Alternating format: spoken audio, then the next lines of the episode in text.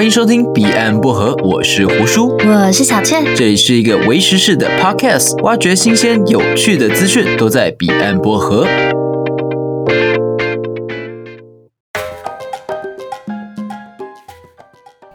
嗨，我是胡叔。我相信小薄荷们最近有发现，哎，彼岸薄荷怎么更新的速度变得慢很多？可能两个礼拜一更，一个礼拜一更，有时候可能一个月一更。诶，有吗？好，我自己也不知道，也没有发现。Anyway，我今天要特别跟大家公告一下，小穴现在请了长假，他可能因为有工作要忙吧，I don't know。总之，在这一段时间开始，彼岸薄荷将由胡叔来为大家主持，也不用特别问我有没有穿衣服录音了，基本上都有穿衣服了。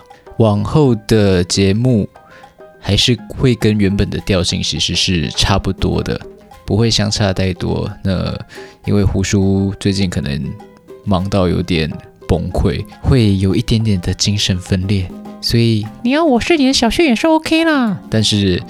不要，拜托不要，我做不到。好，那今天的录音时间是六月十一号。那这一集我不知道什么时候会上，但是我会尽快。OK，相信大家在今天六月十一号，其实也才过了五天。五天之前是什么？没错，就是我们亲爱的韩总机从神坛掉下来的日子。我相信有九十二万人支持韩总机，他应该感到非常的开心。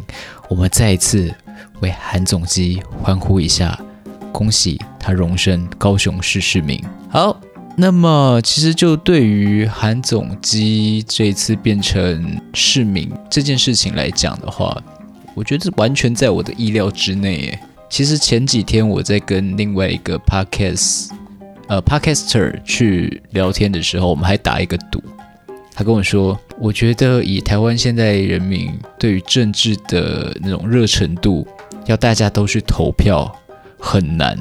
那时候应该是在六月四号左右的时候。那我们就我就说，我觉得以现在的声浪来说，基本上他应该会掉下来，荣升市民。果不其然，他就变成了我们亲爱的高雄市市民。不过对于这件事情，我个人有一点疑惑，就是说，台湾人真的有这么容易被煽动吗？我们就光讲煽动这件事情，记不记得当初在总统大选之前的那个高雄市长选举，一堆新闻整天都在报韩国瑜、韩国瑜、韩国瑜、韩国瑜，然后在这之前都是柯文哲嘛，这基本上所有的民事、公事。哎，公视没有了哈，民视、华视什么，基本上都是被柯文哲先包下来，然后下一波再被韩总机包下来，然后这一次是被韩总机荣获高雄市民给包下来，就是一波一波这样子包，中间当然是有几段插曲，就包含着说武汉肺炎爆发，然后黄氏兄弟，然后美国暴动、欧洲暴动、中国政府。的一些作为，轮流的去替换在这些新闻上的版面。那我其实真的很不解的是，我们台湾的媒体慢慢的会像八点档一样，就像之前在柯文哲的时候的那个呃包媒体的时代，他的每天吃喝拉撒行程基本上都会上到新闻上。他不想要去露脸的时候，记者还是会拉着他，还是会去拍到他。那韩国瑜也是一样，蔡英文也是一样，不管是哪一个政治人物都是一样。为什么台湾会变成这个样子？我觉得观众要负一个很大的责任。毕竟所有的电视台、电视新闻等等什么都好，他们要的其实就是收视率。如果这些新闻无聊的新闻、超废的新闻、超干的新闻、超八点档的新闻，没有人要去看的话，他们就不会去放，不会去播，他们可能就去。播到一些可能国外国际的新闻，然后一些真正有用的资讯，但是台湾的人民很多的人都只是去，诶，最近看到哪一个政治人物比较红啊，然后就特别去看他生活到底怎么样。其实说真的，关我屁事。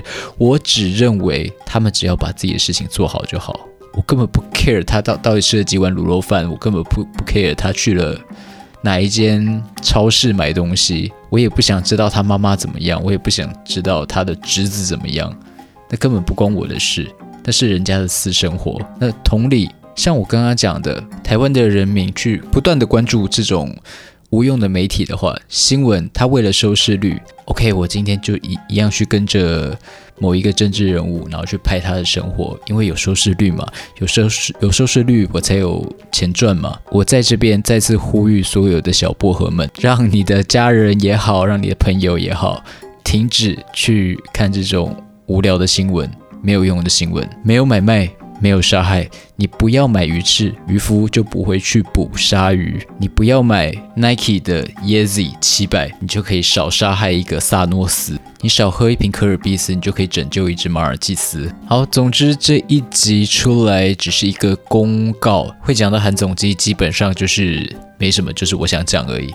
我任性，我骄傲。那往后胡叔也会在这边一样继续主持，然后替大家服务。服务什么就不好说。呃呵，那我再次强调，没有裸照了。那如果真的要的话，就多点抖内，抖那个一千块，然后我就发我家楼下牛肉面的阿北的裸照给你，如果他愿意的话。好，今天就大概公告一下而已。那么一样，喜欢的话记得订阅。还有追踪我们的 IG 以及 Facebook，也别忘记在 Apple Podcast 上面给我一个五星的评价，也请继续期待往后的更新。我是胡叔，大家拜拜。